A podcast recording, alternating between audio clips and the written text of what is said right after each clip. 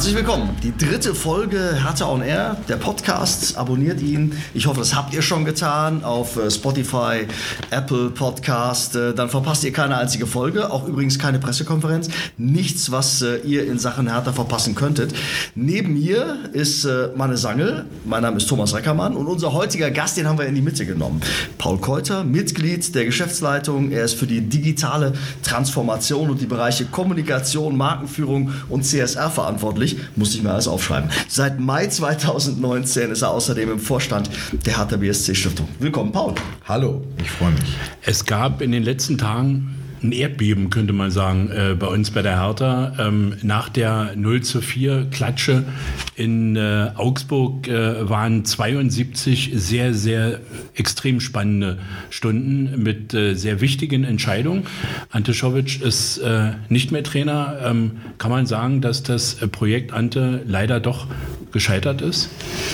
Ja, ich meine, das äh, spricht ja klar für sich, aber ich finde das ganz gut, dass du das auf diese Art und Weise ansprichst, weil ähm, weil natürlich bei dem Tumult und bei der großen Personalie, die sich jetzt, äh, die sich jetzt neu auf unserem Cheftrainerposten befindet, kommt mir ein bisschen zu kurz, ähm, äh, die eigentlich die große Wehmut, die wir alle haben und die wir alle im Verein zumindest spüren, wenn es um, wenn es um Ante geht. Ähm, wir hätten uns das, glaube ich, anders gewünscht. Ich persönlich hätte es mir definitiv anders gewünscht, weil ich finde, er ist ein super Typ, er ist ein super Trainer, hat äh, sehr viel äh, Know-how und auch sehr viel versucht und ich hätte mich, äh, hätte mich sehr gefreut, ähm, ja, wenn wir das mit ihm ihm hinbekommen hätten. Leider ist aber auch, und das muss man sagen, diese, diese, ähm, diese 0 zu 4 Pleite in Augsburg dann schon auch ein kleiner Offenbarungseid gewesen. Ähm, äh, ähm, ich äh, ich habe mich da nicht besonders über unsere Spieler gefreut, muss ich auch ehrlicherweise sagen. Und das muss, auch, das muss man auch mal sagen dürfen. Ähm, nee, das, die stehen ich, jetzt, das muss man sagen, glaube ich. Die stehen, ne? jetzt, die stehen jetzt definitiv in der Pflicht. Ähm, klar ist auch, wir mussten was verändern und, äh, und ja, und das, was dann passiert ist, habt ihr ja gestern alle mitbekommen. Jürgen Klinsmann ist der neue Chefcoach. Äh, was sagst du zur Entscheidung und inwiefern bist du involviert? Naja, erstmal ist es natürlich eine, eine Riesenentscheidung für uns. Ja. Es ist, äh, am Ende des Tages können wir sagen, ja, wir, wie, wie, wir sie bewerten, sagen wir dann am Ende der Saison. Ähm, äh, ja, ich bin Mitglied der Geschäftsleitung. Natürlich, ich bin in alle Entscheidungsprozesse mit involviert, auch da. Ähm, dazu kommt, dass ich Jürgen persönlich auch noch kenne und auch länger kenne und wir uns ja auch schon mal in den USA mit ihm getroffen haben, auch mit Micha zusammen, schon vor zwei Jahren. Und, äh, und Micha auch, äh, auch, äh, auch sich vorher schon mal mit ihm beschäftigt hat. Ähm, und äh, insofern äh, ja, ist, ist, klar, dass, äh, ist klar, dass ich den ganzen Prozess da mit begleitet habe. Manager Michael Preetz hat gesagt, ähm, äh, Jürgen Klinsmann ist jemand mit einer Strahlkraft. Ähm, äh, das merkt man. Das äh, Interesse ist ähm, nicht nur in Berlin, sondern bundesweit extrem gestiegen. es gibt ja auch noch auf den anderen Positionen ähm, Veränderungen. Ähm, mein erstes Gefühl war, der könnte uns wirklich gut tun. Naja, das ist ja schon mal erstmal gut, wenn wir so ein Gefühl erzeugen. Ja, das wäre natürlich, ich, also ich, ich bin fest der Überzeugung, da kannst du ja gerne mal auf der Geschäftsstelle rumfragen, auch bei unseren Mitarbeitern nach jeder Sitzung. Ich glaube fest daran, dass, äh, dass, äh, dass solche Gefühle auch Energien freisetzen. Ja, wir haben viel zu oft, äh, viel zu schnell äh, eine negative Einstellung auch gegen alles Neue. Insofern, wenn du das Gefühl hast, dann haben wir schon mal einen Teil erreicht, weil wir brauchen das. Wir brauchen eine gute Energie. Alleine schaffen wir es sowieso nicht. Das ist immer das Gleiche. Es ist immer ein Zusammenspiel von verschiedenen Kräften im Club. Und natürlich natürlich, und jetzt mal auf die Personalie bezogen, bringt er auch einfach einen unfassbaren Erfahrungsschatz mit. Ähm, und, äh, und ich glaube auch die richtige Aufbruchstimmung, die es, äh, es benötigt. Fakt ist, äh, ähm, trotzdem am Wochenende, äh, auch wenn das mediale Spotlight auf, auf ihm steht, äh, steht der Fokus für uns alle natürlich auf unseren Spielern, weil die sind, wie ich eben schon gesagt habe, jetzt in der Pflicht. Er ist bekannt dafür, Jürgen Klinsmann, Dinge zu verändern, also Sachen mal aufzubrechen. Wer wie du fürs Digitale verantwortlich ist, der kennt sowas und der weiß, dass das gar nicht so einfach ist. Tatsächlich äh, kann ich sagen, darüber haben wir uns, wie gesagt, vor zwei oder drei Jahren auch schon mal unterhalten. Ich habe äh, hab äh, sehr intensive Gespräche mal mit ihm geführt, als es um diese Aufbruchstimmung im DFB ging und wie er das gemacht hat. Er hatte ein bisschen, das ist ganz interessant, das kann er euch vielleicht ja irgendwann mal selber erzählen, aber er, ähm, ja, er hat, er hat halt eben, hat halt eben oftmals Sachen angeschoben und musste sich dann aber auch immer wieder rausziehen. Das war ja damals diese große Diskussion mit Amerika und Deutschland und ja, ähm, äh, das hat er immer wieder gemacht. Äh, den Vorteil hatte ich bis jetzt bei Hertha BSC noch nicht. Insofern, ähm, äh, da waren wenig, da sind wenig Tankstellen gewesen. Aber ja, klar, das ist so. Wenn du Sachen gestalten willst, egal ob du, ähm, ob du das im sportlichen Bereich machst oder in vielen anderen Bereichen auch, dann, äh, dann, äh, dann brichst du alte Strukturen auf und alte Strukturen aufzubrechen bedeutet halt eben auch immer Leute aus ihrer Komfortzone zu holen. Übrigens, was man aber immer unterschätzt, man muss sich dabei selber auch immer aus der Komfortzone rausholen, weil wenn man nämlich äh, vernünftig führen will, dann muss man auch äh, dementsprechend das vorleben und immer nur auf andere Leute mit dem Finger zeigen und sagen, dass sie irgendwas machen müssen, was ungemütlich ist. Das geht auch nicht, sondern das muss man schon auch selber machen. Ob Energie wirklich freigesetzt werden kann, werden wir spätestens am Sonnabend 17.10 Uhr, 17.12 Uhr wissen, je nachdem, wie viel hinten noch mit draufgepackt wird beim Heimspiel gegen Borussia Dortmund. Ähm, ja, also einfacher kann es gar nicht gehen gegen Dortmund, oder? Ja, genau. Ja, genau. Das habe ich übrigens tatsächlich jetzt schon an manchen Ecken gehört. Ach, äh, wisst ihr, es ist doch so. Wir haben jetzt, wir haben eine, wir haben eine, wir haben eine Situation mit einem großen Knall bei uns. Ja, ich, die Dortmunder kommen auch in keiner leichten äh, Situation, muss man ja auch sagen.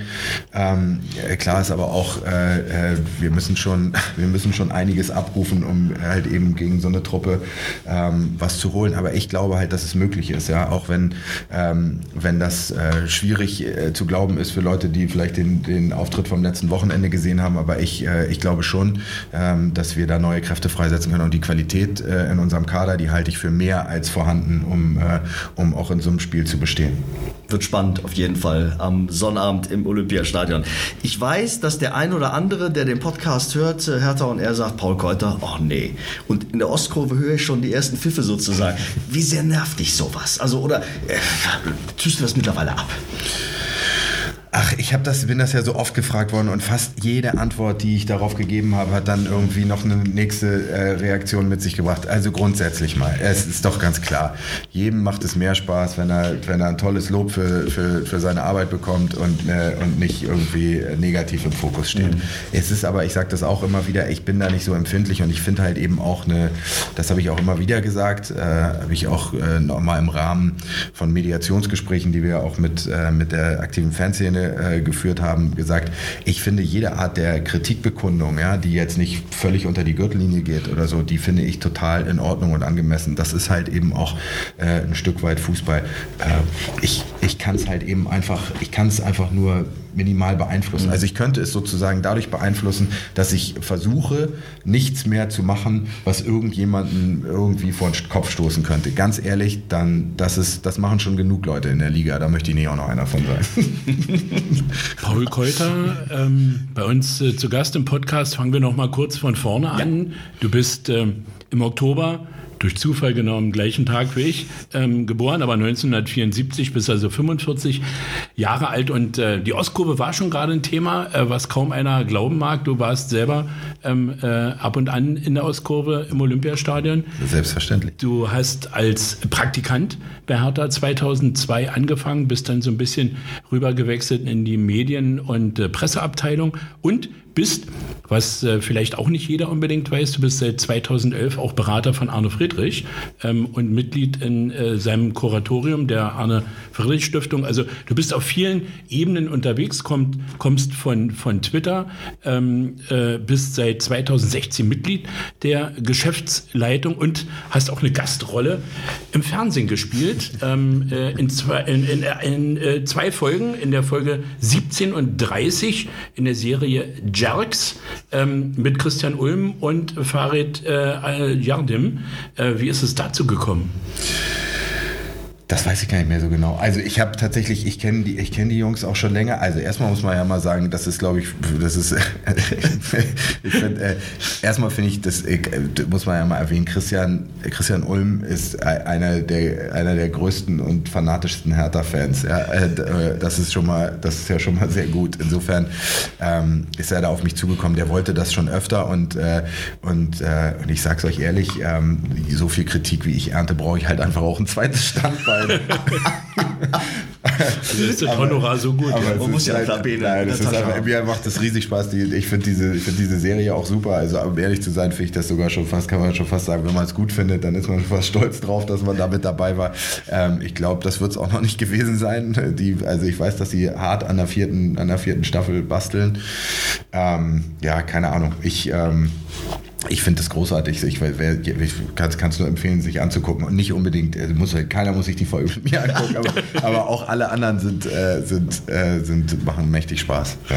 Was war so dein erster Berufswunsch? Feuerwehrmann, Polizist, äh, Fußballprofi? Oder wo, wo, wo sollte es hingehen? Ja, das Paul, wär- jungen Paul Kolter. Also definitiv, wenn, wenn irgendwas, dann war es natürlich Fußballprofi. Ähm, ja, das war, ich war, ich war, bin, bin das typische Kind gewesen, was wirklich nichts anderes im Kopf hatte als Fußbälle und ähm, und äh, und habe dementsprechend halt eben auch die meiste Zeit auf dem Fußballplatz verbracht, was auch dazu geführt hat, dass ich da, glaube ich, ja, war, war ganz okay. Oft, in, in, wie sagt der Präsident immer, ich bin ja dann irgendwie in den, das hieß damals Oberliga Nord, Regionalliga, Oberliga äh, Hamburg-Schleswig-Holstein in diesen Ligen, ähm, da habe ich halt gespielt und, äh, und das war ja dann anders, da war die Drittliga ja dann, die dritte Liga ja auch noch äh, äh, dreigleisig und so, das waren so die Zeiten.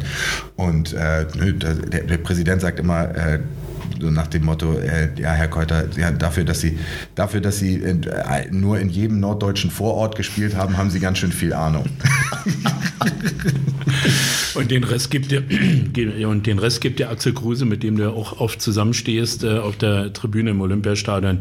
Die Schule, wenn du Fußball gespielt hast, war das für dich notwendiges äh, Übel? Hast du ein Lieblingsfach gehabt, Englisch oder Sport? Nee, also Lieblingsfach, ja, also Sport, ganz klar. Ich war total, ich meine, ich bin, ich bin, habe angefangen ganz früh mit der Leichtathletik, die ist auch noch eine längere Zeit parallel gelaufen und dann war es wirklich nur noch Fußball. Also ich war dann auch in sämtlichen Auswahlmannschaften und so. Ich habe dann, äh, habe schon, das war, hat sich schon alles aufs Kicken fokussiert, ging dann noch weiter, gab auch noch andere Sportarten, die mich dann irgendwann interessiert haben und die ich auch, äh, die ich auch intensiver ausgeübt habe. Ähm, und, äh, und trotzdem, äh, ja, würde ich jetzt sagen, in der Schule kann man, kann man jetzt, ich, ich finde es halt immer ein bisschen schwierig, dann der Sport, das, wenn du dann halt sowieso sportfanatisch bist, das dann als Schulfach zu sehen. Unter den anderen Schulfächern war ich definitiv, wird es niemanden geben, der bis zu meinem Abitur irgendwie einschätzen konnte, wo drin ich gut oder schlecht war, weil immer, wenn ich mich angestrengt habe, dann war ich relativ gut in allen Sachen und wenn ich es habe laufen lassen, dann war ich aber unterirdisch auch in allen Fächern. Ich kann es bis heute nicht sagen. Aber es war, es war auf jeden Fall für mich mehr Pflicht als Spaß. Der Hertha On Air Podcast. Äh, wenn ihr uns kennt, dann wisst ihr, dass wir zwischendurch die ein oder andere Rubrik eingebaut haben. Ihr könnt nachhören. Äh, die Folge mit Davy zum Beispiel oder mit Lukas Klünter. Die erste Rubrik heißt Mein erstes Mal. Mm, Und da wollen wir von dir am besten schnelle Antworten. Mein erstes Bundesligaspiel als Zuschauer. Ähm, HSV gegen Borussia Mönchengladbach. Ich kann das Jahr nicht mehr genau sagen. Das Ergebnis? Ja, weiß ich auch nicht. Es war aber auf jeden Fall sind auf jeden Fall viele Tore gefallen. Okay. Und in jedem Fall war es noch im alten Volksparkstadion. Ja, es war im alten. Definitiv. Äh, wahrscheinlich hat es auch noch geregnet. Es war sehr windig. Ähm, war es auch windig äh, beim ersten Mal in Berlin, äh, wo du von Hamburg mal nach Berlin gefahren bist? Ich habe tatsächlich, das ist ganz lustig, ich habe tatsächlich, und das muss ich jetzt, das ist doof, das hätte ich vorher machen sollen. Ich habe es immer noch nicht, aber ich habe tatsächlich im Olympiastadion gespielt, als Junge. Also wir, entweder war es mit der Auswahlmannschaft oder mit dem damaligen Verein, ich weiß es nicht mehr, die, äh, da, als die Mauer auch noch stand. Und, ähm, weiß ich, mein erstes Mal im Olympiastadion war als Kicker. Also ich war auf dem Platz als Junge. Ich kann es euch nicht mehr sagen. Das gab Ein ja Traum, vor den, oder? 12, 13, 14, ja, ja. Klar. gab ja vor den Spielen immer ein Vorspiel damals noch heute. äh, Fast Nee, das war es nicht. Das, war war's kein nicht? Vorspiel. Das waren, das waren nachher richtige. Nee, nee, das, war- also so habe ich es nicht in Erinnerung. Ich meine, das war auch, mm, das war leer. Also ich kann es euch nicht sagen, aber das war relativ. Ich weiß es nicht mehr. Ich weiß es wirklich nicht mehr. Aber ich weiß, ich habe da gekickt. Dann lassen wir die Frage mit das erste Mal im Olympiastadion sein. Ne? Das haben wir gerade schon gehört. Mein erstes Gehalt äh, bei Hertha. Was hast du davon gemacht? Hast Das- du noch eine Idee? Das erste Gehalt von Hertha. Ja. Das aus der Praktikantenzeit. Das darfst du jetzt Das beurteilen. ist, dann, das ist dann wahrscheinlich in die Miete geflossen. Also, dass der sch- junge Paul Kolter aktiv war, sportlich, das haben wir schon gehört. Äh, dass mit äh, dem Fußball du schon relativ weit oben gespielt hast, es aber für ganz oben nicht gereicht hat.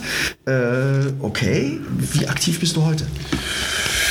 Ach ja, ähm, das ist ja, das- also das- erstmal finde ich es find wichtig, sich sowieso finde ich es wichtig, sich fit zu halten, aber ist doch klar, ich meine jetzt auch noch, wir sind, in, wir sind die ganze Zeit mit diesen Jungs unterwegs, die alle irgendwie, das ist ja auch, muss man ja auch mal ganz ehrlicherweise sagen, also unabhängig davon, äh, ob du dann ein bisschen weiter unten oder, oder ganz oben gespielt hast und so, eins ist aber auch mal klar, den Fußball, den die Jungs heute spielen, hat nichts mehr mit dem Fußball zu tun, die alle Fußballer äh, gespielt haben, die zu meiner Zeit gekickt haben. Also insofern, ähm, es ist aber dadurch, dass es auch so athletisch ist, ist es schon okay, wenn du dich einigermaßen, wenn du dich einigermaßen fit hältst. Ich, äh, ich mache Sport, ja klar, und ich mache es fast Sieht man ja auch. So, naja. Also im Vergleich naja, zu naja. uns beiden naja, wirkt das schon durchaus ein bisschen äh, durchtrainierter. Also ähm, äh, Henrik Kuchno, Henrik Fied sind gute Kumpels von dir. Also äh, Kuchno ist ja, Fied ist ja, du musst ja, du musst dann schon immer gucken. Ne? Also Kuchno, ja, ja, also erstmal sind sie ja sowieso beide gute Kumpels, aber Kuchno ist natürlich dann eher den, den man sich äh, greifen kann, weil der ist, glaube ich, so in meiner Altersrange. Also ich glaube, ich weiß ein Jahr jünger als ich, weiß es gar nicht. Also aber so Mitte 40 und dann ne, auf die 50 zumarschierend. Fied ist äh, einfach noch wahnsinnig jung. Und da sind natürlich auch ein paar andere Junge. Und da, also mit denen musst du dich dann auch nicht mehr vergleichen. Ja, die sind wahnsinnig auch was die dann, was die dann auch abreißen, was das Laufen betrifft und so. so nee, nee, das ist. Mm, wie nah bist du an der Mannschaft dran oder auch wie nah musst du vielleicht auch an der Mannschaft äh, dran sein? Weil manch einer außen kann sagen, ja, der macht Digitales, hat doch mit dem Sport nichts zu tun. Nee, ich bin sehr nah an der Mannschaft dran. Ansonsten, also um ehrlich zu sein, wenn ich nicht diese totale Begeisterung und Liebe für Fußball und auch für Hertha BSC gehabt hätte, ganz ehrlich, dann äh, wüsste ich nicht, warum man, warum man das dann hier machen sollte. Also ähm, auch da äh, habe ich erschreckenderweise festgestellt in den letzten Jahren, wie viele Leute in der Liga einfach da sind, weil da, da scheint das Licht, äh, da kannst du auch eine Mark verdienen und dann sind sie da. Ich könnte das nicht machen, wenn ich nicht jeden, jeden Spieltag auch dem Fußball zufieber und ich auch nicht äh, mal ab und zu mal äh, äh, über Fußball reden könnte und dürfte. Und, mhm. und das ist halt eben auch immer noch das, wofür man das macht. Mhm. Also das ist doch klar, dass man da, dass man da irgendwie so nah wie möglich dran sein will. Klar. Ähm, bekommen die Spieler, wir haben ja viele junge Spieler, die ähm, in den sozialen Medien unterwegs sind, äh, der eine mehr, der andere weniger, ähm, bekommen die eine Schulung, wo man Komma setzt oder idealerweise vielleicht, wo man auch mal löscht, bevor man was äh, postet? Also ähm, äh, als ich hier angefangen habe vor vier Jahren, war das ja so, dass die Jungs eher Angst hatten, irgendwas zu machen, weil sie nicht wussten, wie sie damit umgehen sollten und auch eher immer das Gefühl hatten, da sind auch um sie rum Leute, die ihnen eher sagen, sie sollen die Finger ganz davon lassen, was natürlich auch völliger Mumpitz ist. Da ging es erstmal darum, äh, die so ein bisschen, äh, den, so diese Leine durchzuschneiden und zu sagen, natürlich natürlich könnt ihr Social Media Kanäle nutzen und am liebsten ist mir aber auch schon, dass ich möchte nicht mehr irgendwelche Accounts sehen, wo dann, ähm, wo ihr dann noch im Verein, im, im Vereinstrikot des, des, der Mannschaft seid, von der ihr irgendwie zu uns gewechselt seid oder ähnliches. Ähm, solche Sachen waren eher wichtig. Es ging vor allen Dingen darum, mal, äh, mal, mal denen die Angst zu nehmen, was zu machen. Die werden Fehler machen und das werden sie auch in Zukunft machen. Ich glaube, im Moment hält sich das bei uns hält sich das, glaube ich, relativ in Grenzen. Ähm, aber das war erstmal das Wichtigste, so die Angst davor zu verlieren wir machen jetzt keine Social-Media-Strategien für die. Dafür gibt es genug Berater, die sie haben, die da auch äh, eigene Ideen und Interessen haben.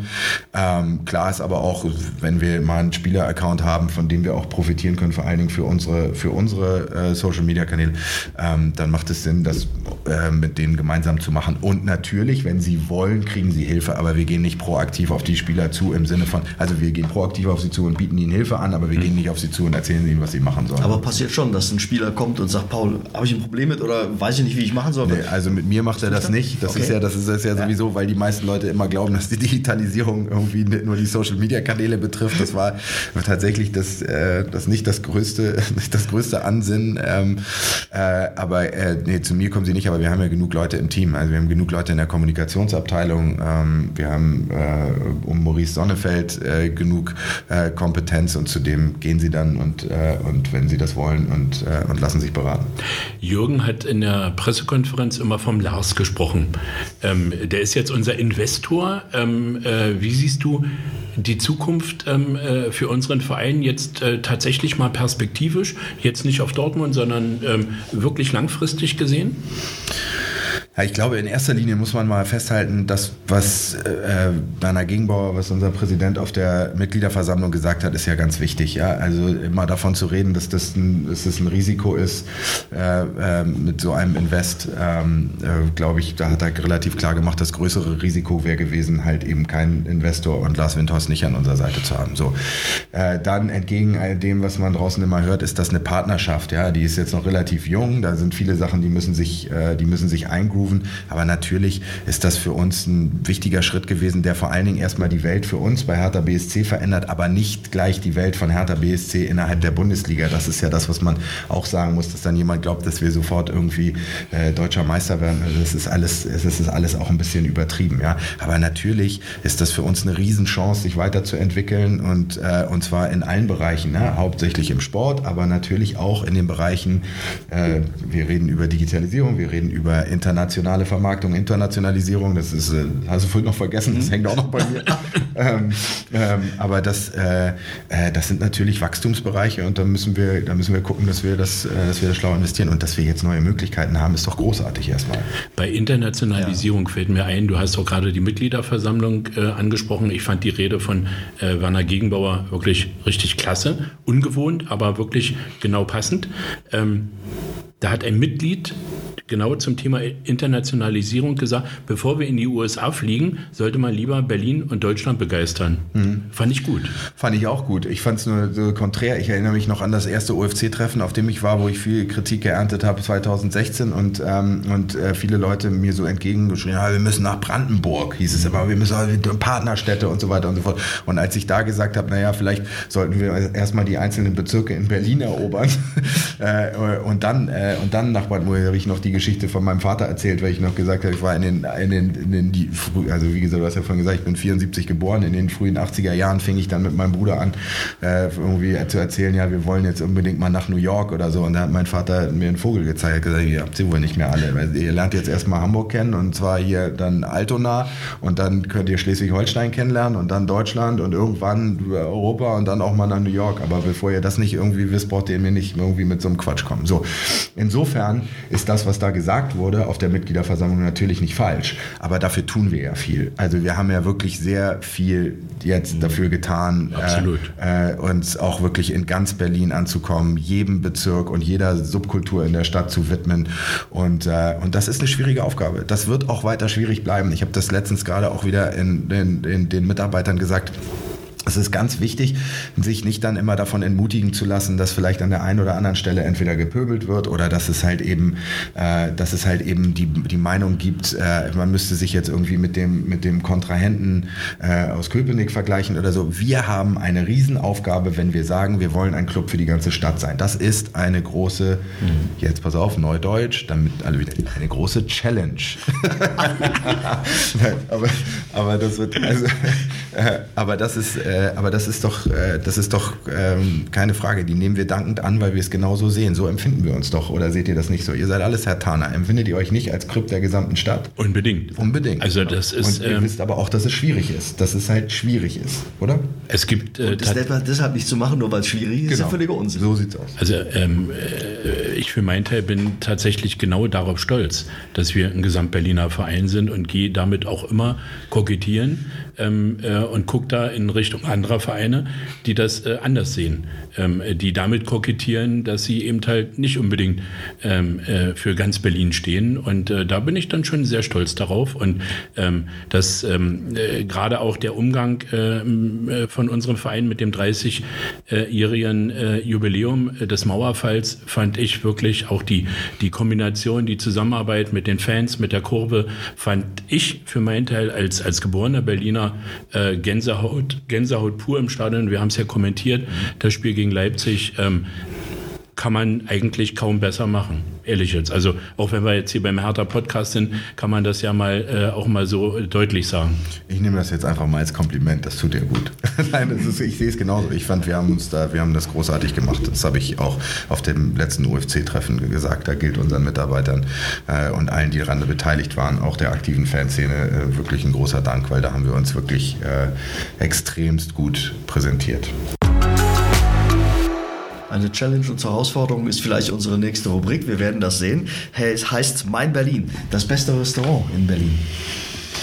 Immer das, immer das, in dem ich mit meinen Kindern sitze. Das, das ist, äh, das kann wirklich, ich äh, es gibt ja natürlich immer so wahnsinnig viele, die dann entstehen und dann gibt es was Schickes hier und was Schickes da und dann gibt es trotzdem auch eine gute Currywurstbude oder halt eben die ganz, äh, die, die, die etwas simpleren Sachen. Ich, äh, ich mag es am liebsten, wenn ich, äh, wenn ich mit meinen Kindern zusammen bin. Im Moment ist es so, das darf man, oh, darf ich dir, das darf ich eigentlich gar nicht sagen. Das mein. Im Moment ist es so, dass, äh, dass die total heiß darauf sind, wenn wir dann vielleicht doch an einem Sonntag mal Zeit haben oder so, weil ich, so viel Zeit ist ja immer nicht äh, und die Wochenenden sind ja auch immer zersprengt. Ähm, dann finden sie es ganz toll, wenn wir ins Blockhaus gehen. Und zwar, weil es danach immer so gut Eis mit Schoko gibt. Wie sollte es anders sein? Insofern gehe ich dann gerne ins Blockhaus. Wunderbar. Der Bezirk, gibt es da irgendwie ähm, äh, einen bestimmten Bezirk, wo du sagst, also abgesehen jetzt mal vielleicht da, wo du wohnst, ähm, den finde ich jetzt besonders spannend vielleicht sogar? Ja, also das ist, pass auf, das, ist, das, das wird natürlich einem schnell als eine politisch korrekte Antwort ausgelegt, aber ich finde tatsächlich, dass man das so nicht sagen kann, dadurch, dass sich die Stadt halt eben immer so extrem wandelt. Ich finde es gerade spannend, äh, viele verschiedene Bezirke zu haben, mit vielen verschiedenen Subkulturen, beziehungsweise auch ja, eigenen, einem eigenen Flair. Ähm, klar kann ich sagen, immer da, wo man selber wohnt, ich bin jetzt, ich wohne jetzt typisch da, wo die, das wird jeder so sagen, wo die zugezogenen, ich bin Ende 2000 in die Stadt gekommen ähm, und, äh, und, äh, und wohne jetzt mittlerweile, habe aber auch nicht immer da gewohnt, ähm, äh, am Prenz, im Prenzlauer Berg. Äh, das ist halt sehr, das ist sehr klischeebehaftet natürlich. Definitiv. Ähm, finde es aber, finde es wirklich äh, natürlich ein tolles Lebensgefühl da. Ähm, fand aber auch die anderen Bezirke, in denen ich gelebt habe, äh, äh, super und, ähm, und es verändert sich halt so wahnsinnig schnell. Das ist ja gerade das, das ist ja gerade das, was ich immer wieder versuche zu sagen. Aber auch da, ich habe immer das Gefühl, man hört mir erst dann zu, wenn es soweit ist, weil diese, diese, diese, zum Beispiel diese Gentrifizierung, ja, von der immer alle reden, wenn es um gerade um Prenzlauer Berg und um Mitte geht und so, ja.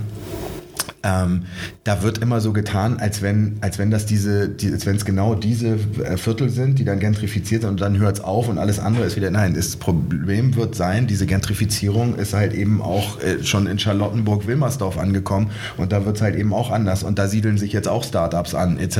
pp.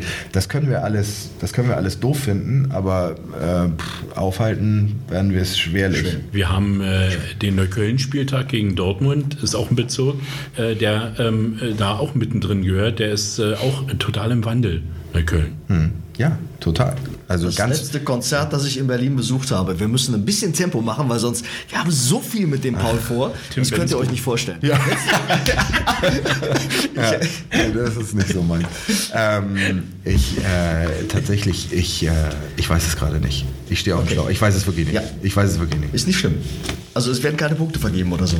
Wo wir am Ende zusammenzählen und sagen, Mensch, der Paul hat nur sieben gemacht. Aber Von könnt, dann, 15. also ich dürfte aber, wenn es mir sozusagen während wir weitersprechen noch in den Kopf schießt, werde Ja. ich es euch sagen. Dann haust einfach raus. Ich habe ich hab im Moment keine Wir Ahnung. schneiden ich das weiß, dann mitten rein. ich weiß nicht, warum. Gibt es eigentlich dieses, wann war ich denn das letzte Mal? In diesem Quasimodo, gibt es das eigentlich noch? Das, Das gibt es noch, ja. Das gibt es. Ich weiß, dass ich da öfter mal drin war, aber früher und so. Und dann war natürlich im Olympiastadion. Frauen, Kinder, ich glaube, da waren wir bei Beyoncé. Komm, wir sagen Beyoncé Ja. und Jay-Z. Da waren wir, da war ich das letzte. Ich war das letzte Mal bei Udo Lindenberg. Ist eher mehr so meine Generation.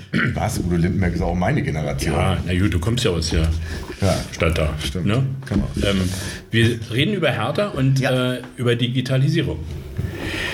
Du bist seit drei Jahren dafür zuständig, für die, finde ich immer die, das geilste Wort, die Transformation zuständig. Ja. Ähm, was würdest du für eine Zwischenbilanz ziehen? Bist du mit dem Erreichten, was du versucht hast anzuschieben, was du bewegt hast, kannst du für dich sagen, okay, da bin ich äh, zufrieden mit? Nee.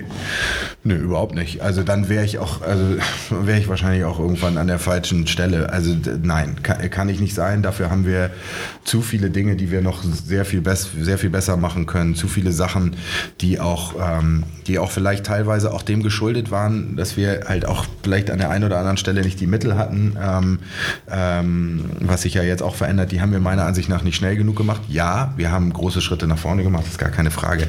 Ähm, es geht aber dabei ja dann darum zu gucken, um was, über was reden wir hier eigentlich, ja? Also wir reden, das habe ich ja auch schon relativ früh gesagt, auch das ist so ein ähnliches Wort, was dir gefallen wird. Äh, ich habe immer wieder von dem Kulturwandel äh, gesprochen, das vor vier Jahren, ich erzähle das übrigens auch heute noch immer noch, ähm, man kommt sich dann irgendwann vor wie so ein Scharlatan, weil man immer wieder die gleichen Sachen so gebetsmühlenartig wiederholt und denkt so, ja, das kann ja nicht wahr sein, irgendwie muss ich ja auch mal, muss ich ja auch mal eine neue Platte auflegen, aber es ist halt eben auch immer noch nicht geschafft, ja? Wir sind, das ist, das ist, hat nichts nur mit, hat nicht nur was mit Hertha BSC zu tun, wenn ihr euch das anguckt bei uns im ganzen Land, wir tun uns wahnsinnig schwer mit der, mit der, mit der rasanten Veränderung an Innovation und, äh, und, und äh, auch technologischen Veränderungen. Wir tun uns allgemein schwer, damit auch ähm, neu, neu zu führen, neu zu leben, neu zu arbeiten. Da sind ganz viele Sachen, da sind wir, da sind wir noch nicht äh, on top. Und ähm, und das jetzt alles aufzuzählen, würde tatsächlich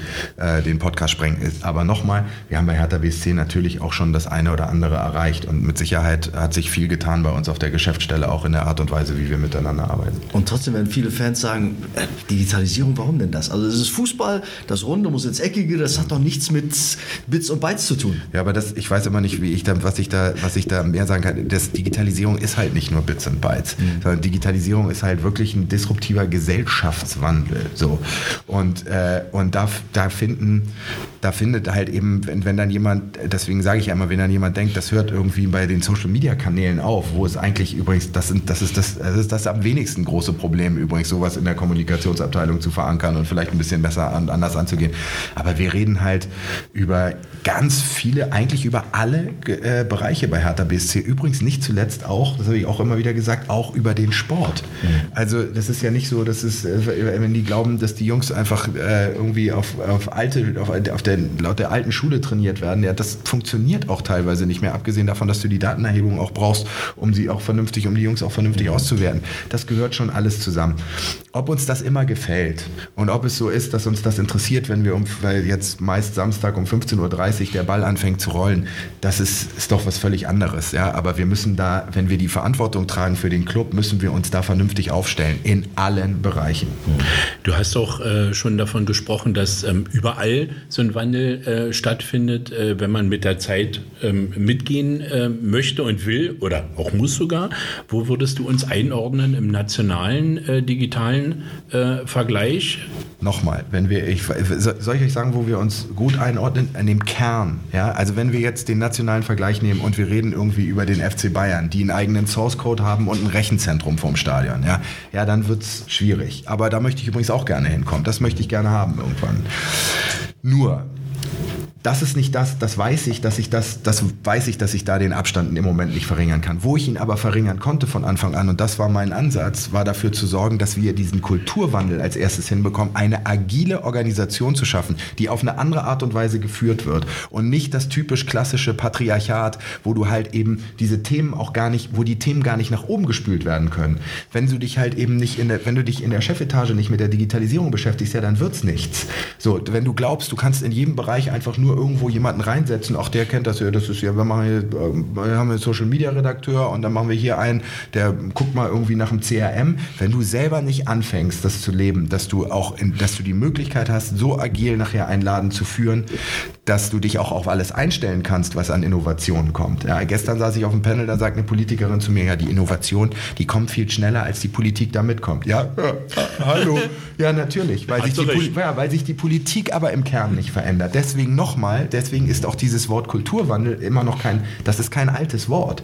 Also das ist, braucht es immer noch. Wir haben ein großes Problem damit, wirklich umzudenken und aus diesen Komfortzonen rauszukommen. Und aus den Komfortzonen, sage ich nochmal, müssen wir alle raus. Alle. Da ist gar keiner ausgenommen. Insofern glaube ich, dass wir da, dadurch, dass ich versucht habe, das äh, äh, bei uns zu implementieren und wir das auch gemeinsam in der Geschäftsleitung gut gemacht haben und umgesetzt haben, da haben wir uns einen Vorsprung äh, erarbeitet. Wann wir den wirklich ausspielen können, wird jetzt die Frage sein. Der heiße Stuhl, unsere nächste Rubrik. Und am besten, das ist quasi eine Ja-Nein-Antwort oder schwarz-weiß oder links-rechts. Abwehr oder Sturm? Sturm. Hamburg oder Berlin? Berlin. Besser ist. Twitter oder Instagram? Ah, schwierig.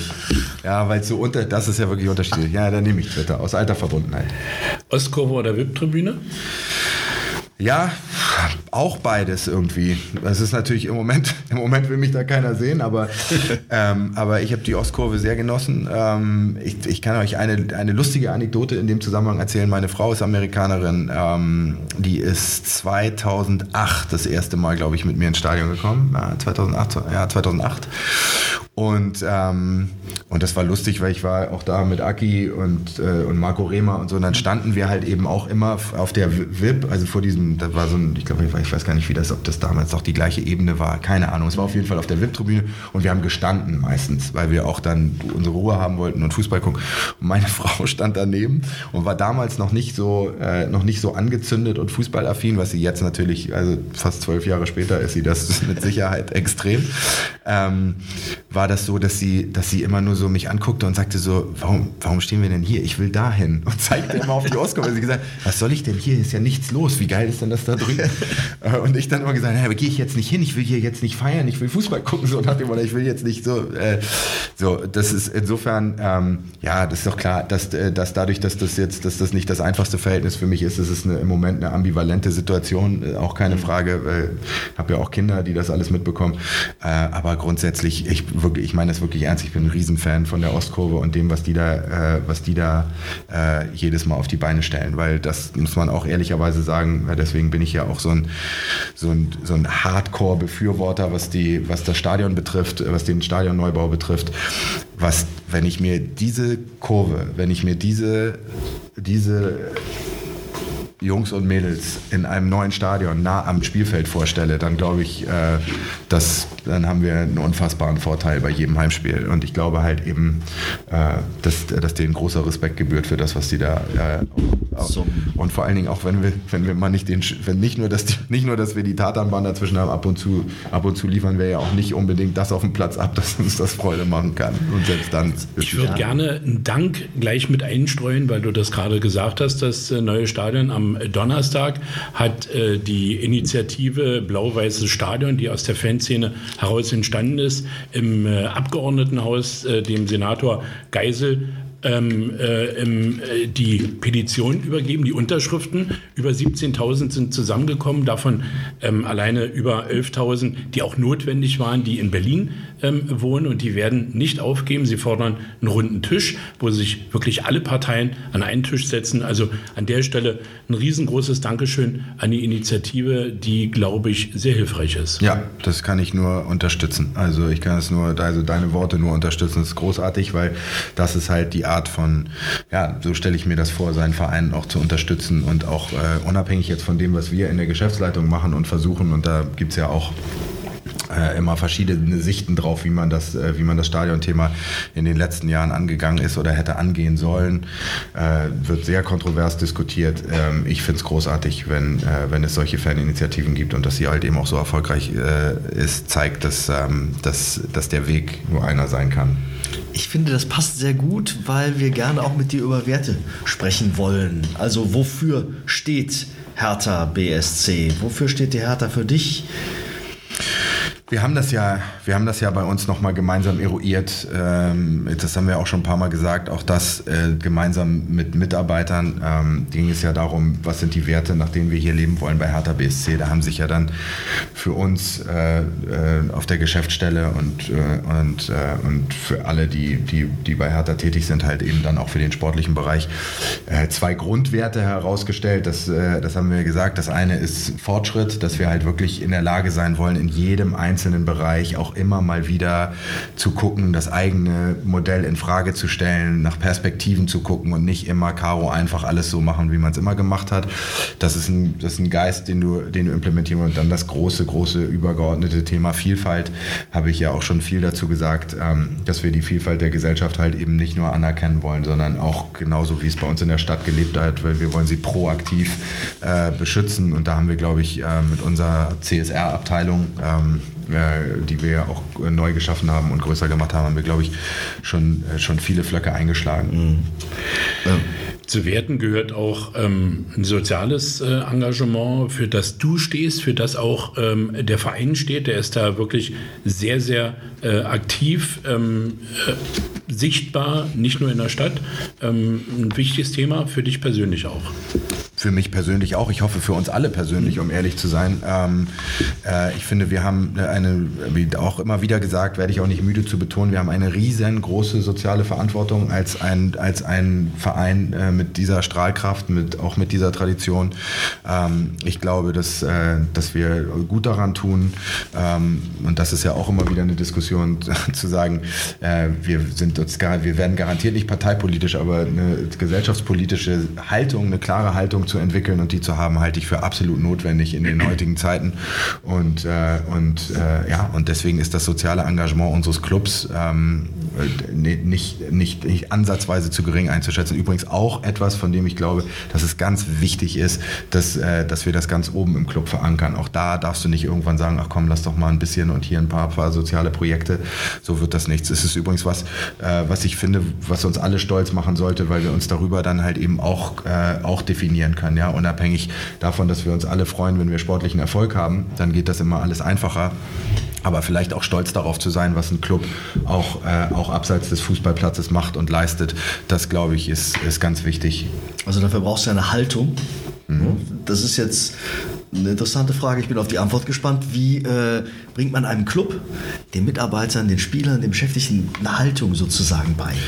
Ich glaube ja gar nicht, dass du sie den Leuten beibringen musst. Ich glaube, du musst sie wecken. Ja? Ähm, ich glaube, dass du, ich glaube, dass äh, das wichtig ist, dass wenn irgendwann äh, jemand voranmarschiert, dass du dann halt eben weißt, dass, dass, dass, es, dass es wichtig ist, halt eben auch klare Kante zu zeigen. Ja? Oftmals ist es ja so, dass die stille Mehrheit, das glaube ich ja sowieso, ich glaube ich glaube am Ende dann, auch wenn ich manchmal misanthropische Züge habe, aber ich glaube am Ende an das Gute im Menschen. Und ich glaube, dass wir alle ähm, äh, auch, auch unabhängig davon, dass man immer über alles kontrovers diskutieren kann und auch streiten kann, glaube ich, dass wir alle, und zwar wirklich alle ähm, im Kern, ähm, das Gleiche wollen. Das kann ich mir einfach anders nicht vorstellen, anders möchte ich es mir auch nicht vorstellen. Und dann geht es wirklich nur darum, um deine Frage zu beantworten, wie wächst du diese Haltung? Wie, wie, äh, wie kriegst du es hin, auch eben das klar vorzuleben? Und ich glaube, das ist ganz wichtig. Da es, sind wir wieder an dem Punkt, du musst es vorleben, du musst es mit Inhalten füllen und du musst nicht nur drüber reden, sondern versuchen, so viel wie möglich auch zu tun.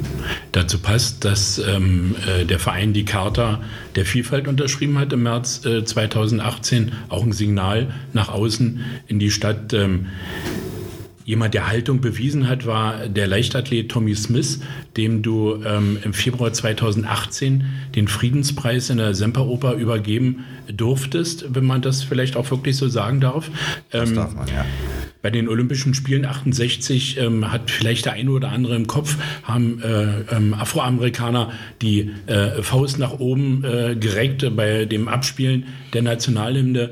Ähm, äh, ja, so ähnlich kann man es vielleicht nicht vergleichen, aber den Kniefall 2017 ähm, äh, auch ähm, eine sehr symbolträchtige Aktion, die dir auch wichtig sind. Ja, klar, natürlich, weil sie halt, weil, aber weil der Inhalt wichtig ist und weil die Aussage dahinter wichtig ist. Ähm, ich äh, ich habe das, hab das gerade letztens diskutiert, ähm, weil, es, äh, weil es natürlich Leute gibt, die ähm, ja, die das halt eben auf eine andere Art und Weise betrachtet haben, ja, gerade in, in Deutschland. Das mhm. ist übrigens auch vollkommen in Ordnung, ja. Also wenn du, das musst du übrigens, gehört übrigens dazu. Also wenn du eine Haltung hast, mhm. dann zeigt sich die sowieso erst, wie du die lebst und wie du dazu stehst, wenn der Wind von vorne kommt, ja. Weil vor, also vorher ist immer einfach. Also schön einmal, das machen alle. Schön in der Bundesliga einmal eine Binde umbinden und sagen, ja, wir sind gegen Rassismus oder irgendwie so. Das, ja, das machen alle oder das ewige Leitbild, was es in jedem einzelnen Club gibt. Ja, und dann sehen wir aber, was passiert denn, wenn es mal hart auf hart kommt? Was passiert denn, wenn, wenn wir dann, wenn diese, wenn diese wenn Dinge verletzt werden oder wenn du wirklich das Gefühl hast, jetzt wird es mal wichtig, sich, sich zu äußern. Ja, ähm, ich wusste natürlich, dass es auch eine Kontroverse geben kann. Das wussten wir, das wussten wir, als wir diesen Kniefall gemacht haben. Wir haben damit äh, ein äh, wir haben uns ja damit solidarisiert mit amerikanischen Sportlern, also hauptsächlich mit Colin Kaepernick, mhm. ähm, der ähm, in seinem Land äh, damals auf äh, Rassismus, Diskriminierung, Polizeigewalt äh, äh, ähm, aufmerksam gemacht hat. Ähm, und dann wurde es aber tatsächlich zu einem Zeichen hauptsächlich gegen Rassismus und Diskriminierung. So haben wir es verstanden, so haben wir es auch erklärt, so haben wir es ja mhm. auch erklären lassen. Ich kann nur sagen, wir haben bis heute noch wahnsinnig viele Leute, die von diesem Moment erzählen und ein ähnliches Gefühl hatten wie du jetzt beim Mauerfall. Gab gab es auch viele, die, die diese Sachen extrem angenommen haben. Und ich finde, wir sollten wirklich, wir tun gut daran, wenigstens einmal darüber zu reden, ist es richtig, was wir da, also ist es das richtige Zeichen? Stehen wir dahinter? Stehen wir gegen Rassismus und Diskriminierung, so wie wir es da verstanden haben oder nicht? Und wenn wir das tun, ja, dann können wir hinterher noch drüber reden, keine Ahnung, muss es sein oder nicht, warum, ist doch Amerika, das kann ich alles noch, da kann ich noch, gerne noch stundenlang drüber reden. Aber grundsätzlich hat uns das vor allen Dingen jetzt im Nachhinein mit wahnsinnig viel Stolz erfüllt, weil ich kann euch sagen, das ist jetzt ein paar Jahre her, du hast es eben schon gesagt. Und das hängt halt, da hängt ein Riesenbild bei uns im Medienraum, wie du weißt. Und es, und es wird, wir werden immer wieder darauf angesprochen. Und unsere Spieler, die damals dabei waren, sprechen auch noch drüber. Also so falsch war es nicht, weil die Spieler haben es ja auch nicht, wenn sie hätten es ja sonst auch nicht machen müssen. Sie haben es ja sonst nicht gemacht. Entgegen der landläufigen Meinung haben wir ihnen das nicht oktroyiert. Jürgen Klinsmann fand das wahrscheinlich auch gut. Der lebt ja eigentlich in Amerika. Ja, das, ich habe ihn, hab ihn nicht gefragt. Äh, ich weiß auch nicht, wie, wie, wichtig ihm sowas ist, aber grundsätzlich äh, äh kann ich es nur hoffen. Na klar. Wir haben eine Rubrik, von der ich nicht ganz genau weiß, ob sie dir gefallen wird. Äh, sie nennt sich Meine Mucke. Ja. Was sind so die obersten fünf Lieder in deiner Playlist?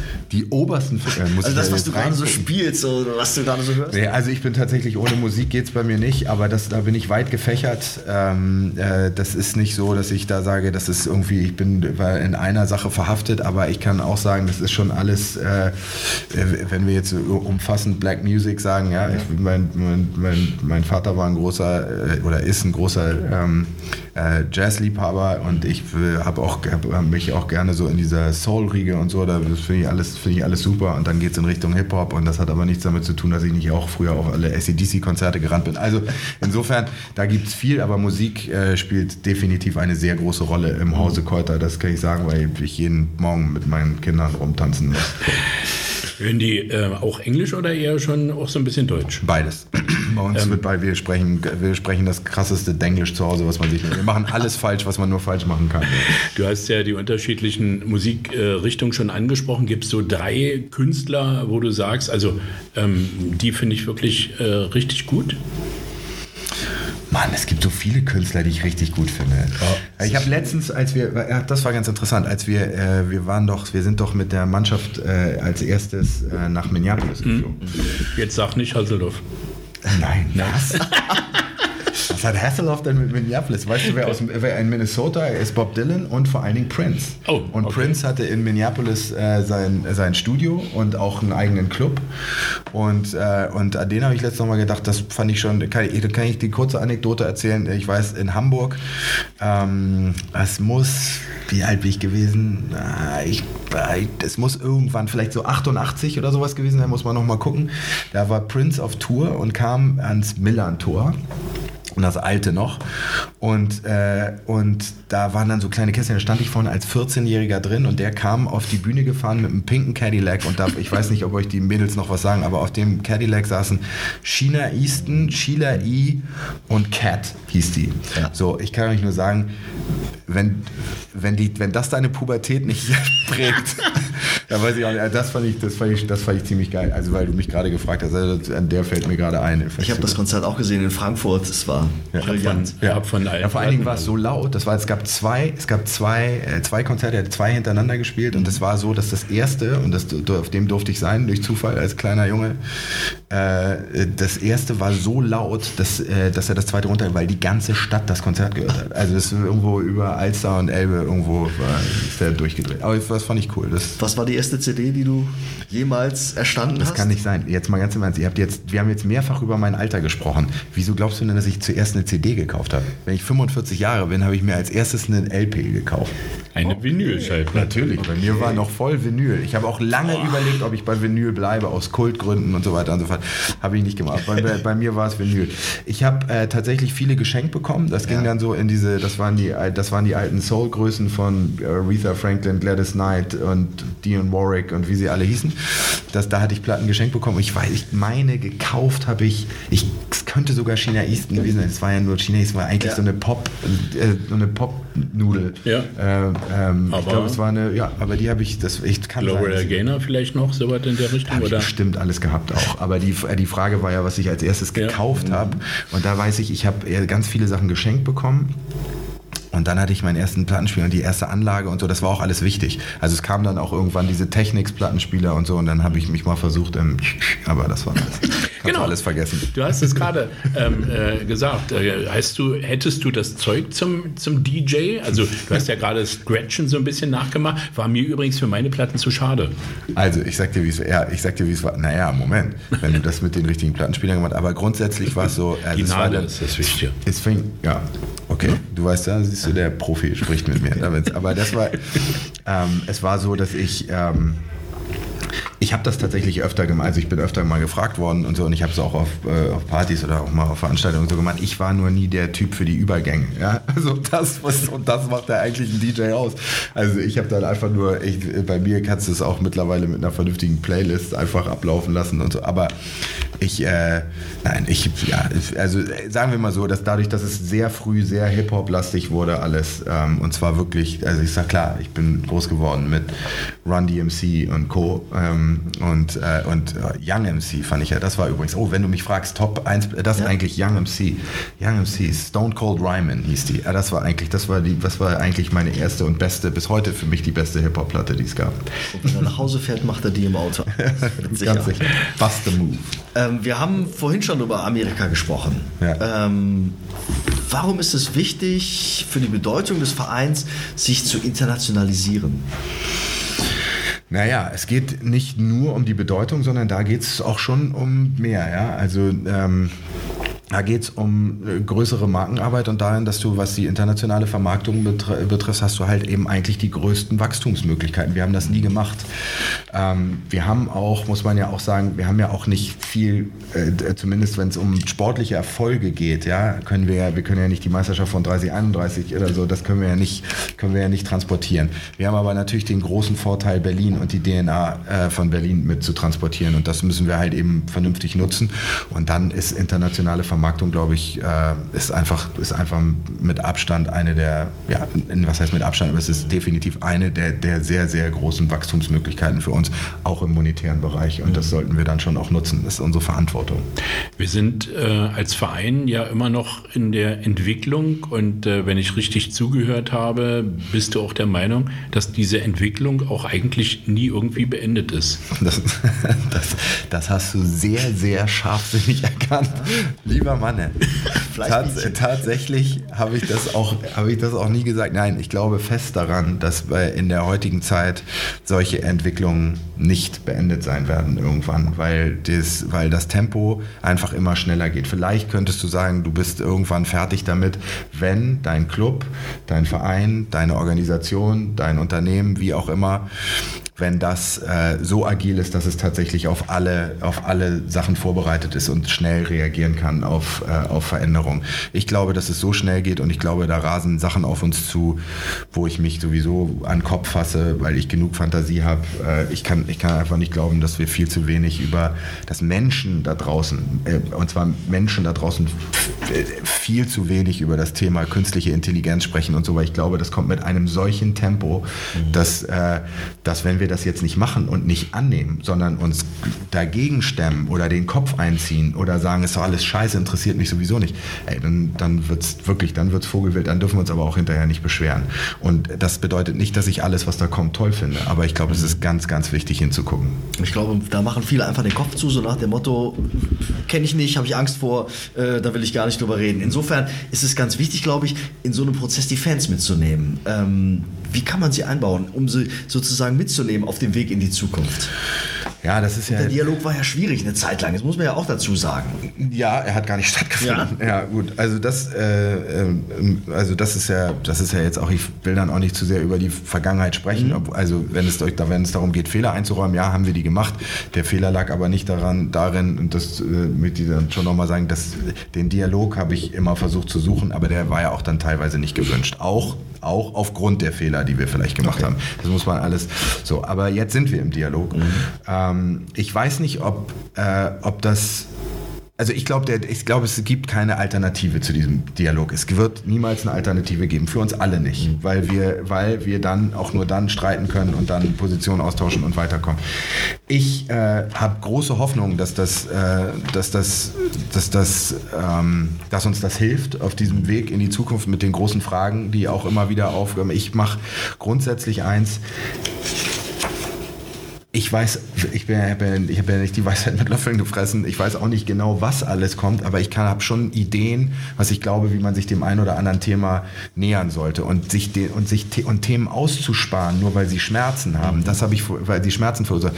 Das möchte ich halt auf gar keinen Fall. Also das macht, das würde ich halt nicht mitmachen. Ich, dann setze ich mich lieber hin und das mache ich ja jetzt auch mache ich auch gerne, ich, äh, wenn ich an die Stammtische gehe oder so, dann mache ich relativ klar, wie ich die Dinge sehe, auch ob es nun um Kommerzialisierung geht oder die ganzen Themen, die halt eben uns alle bewegen, Geld, Investor, 50 plus 1, was weiß ich, was da alles auf den Tisch kommt. Und dann sage ich, wie ich die Dinge sehe. Dann hat man wenigstens eine Grundlage, eine Diskussion zu führen. Und dann gucken wir mal, wo wir in der Mitte dann rauskommen für alle. Ich sage es nochmal, es wird für alle, für Verein, für Fans, für Mitglieder, für niemanden funktionieren, wenn, wenn Komfortzonen nicht verlassen verlassen werden. Das, da bin ich, da bin ich, ich, also ich glaube, darauf können wir uns alle einigen.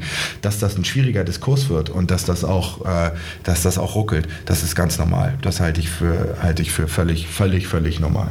Wir sind vor dem Dortmund-Spiel. Wir haben über die Fans äh, ähm, jetzt gerade einen kleinen Moment äh, gesprochen. Die Fans haben eine super Initiative, nämlich Hertha wärmt. Also alle, die den Podcast noch vor dem Heimspiel hören, bringt eure warmen Klamotten mit äh, vor der Ostkurve auf dem Olympischen Platz ähm, äh, steht ein äh, LKW, wo Klamotten abgegeben werden können für die Stadtmission. Also ähm, das vielleicht auch nochmal eine ganz wichtige Sache, wo auch die Fans sich ähm, äh, aktiv zeigen, um eben halt Obdachlosen oder auch Wohnungslosen ähm, äh, zu helfen und zu unterstützen. Du hast eben gesagt, ähm, ich kann ja nicht in die Zukunft so gucken, so ungefähr. Ich weiß ja, wir gucken jetzt mal in die Zukunft, ja. Du musst, ein, du, musst ein, du musst, auf jeden Fall einen Instinkt für die Zukunft haben, das reicht schon. Also, die letzte Rubrik, die wir haben, ist die Glaskugel. Ähm, in zehn Jahren bin ich. zehn Jahre älter. Dann bin ich. Äh, was bin ich denn dann? Präsident? Mann, jetzt sag mal. In zehn Jahren ist er hoffentlich noch da, unser Präsident. Der ich allerdings auch. ähm, bin ich äh, weiterhin, äh, bin ich weiterhin ähm, äh, Mitglied und, äh, und, und hoffentlich auch stolzer Verantwortungsträger eines, eines erfolgreichen Hauptstadtclubs dann äh, gehe ich davon aus, dass du in Berlin wohnen wirst in zehn Jahren? Natürlich. Also im Moment äh, sehe ich da nichts anderes. Es ist ganz lustig, dass ihr das Spiel mit mir spielt, weil ich bin nun wirklich genau der Typ, der das genau das macht er ja nicht. Also von wegen, ja, was machst du in zehn Jahren und dann zehn Jahresplan, weil daran glaube ich halt eben einfach nicht. Das ist so funktioniert mein ganzes Leben eigentlich nicht. Sondern ich mache den Moment und dann versuche ich so schnell wie möglich zu prägen und Dinge zu gestalten, aber ich kann euch nicht sagen, wie es in zehn Jahren aussieht. Und in 25? Also wenn, wenn der Ruhestand so langsam auf dich zuläuft. Komm, in 25 haben wir ähm, auf jeden Fall. In 25 möchte ich, dass wir ein paar Titel gewonnen haben. In 25 Jahren Ach, möchte ich, dass wir wirklich auf das erfolgreichste Kapitel von Hertha BSC zurückblicken. bist du noch in Berlin oder bist du da mittlerweile vielleicht wieder zurück in die Heimat? Nein, das glaube ich nicht. Also ich, äh, mich hat es ja überall hingezogen, aber nicht ja. zurück in die Heimat. Ähm, ganz ehrlich, ich habe auch noch eine Art, es gibt schon noch so einen hanseatischen Lokalpatriotismus in mir, also gar keine Frage. Das alles das auch, soll auch alles da sein. Aber für mich ist Berlin eine alternativlose Wahlheimat. Aber ob es mich noch mal ins Ausland bedrückt oder ich kann es euch alles nicht sagen. Ich weiß es nicht. Aber ich, also wenn ich es mir wünschen könnte, dann, dann wäre es noch hier. Und zwar mit euch zusammen. Sehr gut. Wir haben über das Stadion äh, ja auch schon gesprochen, über die ähm, äh, Petition. Ähm, wo wird das Stadion stehen? Und wie wichtig ist das Stadion wirklich, das neue? Ja, also hoffentlich steht es da, wo wir es alle haben wollen, nämlich hier im, im Olympiapark. Ähm, ja, was soll ich euch sagen? Auch da, ich habe es schon so oft gesagt, ich halte es für das allerwichtigste Projekt, was wir im Moment alle vor uns haben. Ich glaube, dass, äh, ich glaube, dass das eine der größten Zukunftsgefährdungen ist, wenn wir kein neues Stadion bauen können. Und zwar aus ganz, ganz, ganz vielerlei Hinsicht. Nicht nur, weil wir, ein, weil wir ein tolleres Stadionerlebnis für unsere Fans wollen, sondern weil wir halt eben auch ganz andere Sachen machen müssen. Aus, aus vermarktungstechnischen Gründen, aus vielen verschiedenen Gründen brauchen wir ein neues Stadion. Auch aus dem Aspekt Digitalisierung. Wie digital wird das neue Stadion? Also natürlich. erhöht es sozusagen nochmal den Spaß? Natürlich, das wird, das wird State of the Art. Also was das betrifft, ist das ja klar. Wir wollen natürlich dann das auch äh, äh, möglichst das digitalste Stadion haben und wir wollen äh, und wir wollen übrigens auch was Nachhaltigkeit betrifft, da sind wir bei den Werten. Auch da wollen wir dann ähm, äh, Vorreiter sein. Das wisst ihr, das ähm, das Thema, was wir doch im Moment im Fußball haben, ist, wenn du dir das Stadionerlebnis anguckst, es kann nicht sein, dass wir im Moment eine Situation haben, in der du eigentlich bevorteilt bist, wenn du vom Fernseher sitzt. Weil du am Ende des Tages vom Fernseher mehr mitbekommst, als wenn du selber im Stadion bist. Und das darf nicht sein. Wir müssen dafür sorgen, dass das Stadionerlebnis schon auch immer noch so ist, dass du eigentlich, ein, weil du bist, wir sind ja auch früher ins Stadion gegangen, weil wir exklusiv dabei waren. Wir waren heute da, wir waren im Stadion. Ja, wir waren in der Auskunft, wir, waren, wir haben das gesehen, während ihr vielleicht irgendwo, weiß ich nicht, die anderen, die ihr draußen wart, äh, in der, in der Sportschau vielleicht die Highlights geguckt habt oder so. So, und da müssen wir doch irgendwie hinkommen. Und dazu brauchst du natürlich einfach, dazu brauchst du äh, ähm, die digitale Basis, um das auch zu gewährleisten. Im Moment, guckt euch das an, wenn wir diesen Videobeweis haben oder so, du sitzt im Stadion, hast keine Ahnung, was abgeht. Ja? Und wir haben jetzt, und jetzt übrigens das Pro für den, für den VIP-Bereich, obwohl es mich Scheißdreck interessiert, aber es natürlich, was ich natürlich machen kann. Ich kann mich umdrehen und kann da auf dem Fernseher gucken ja. und, mir die, und mir die Zeitlupe nochmal angucken.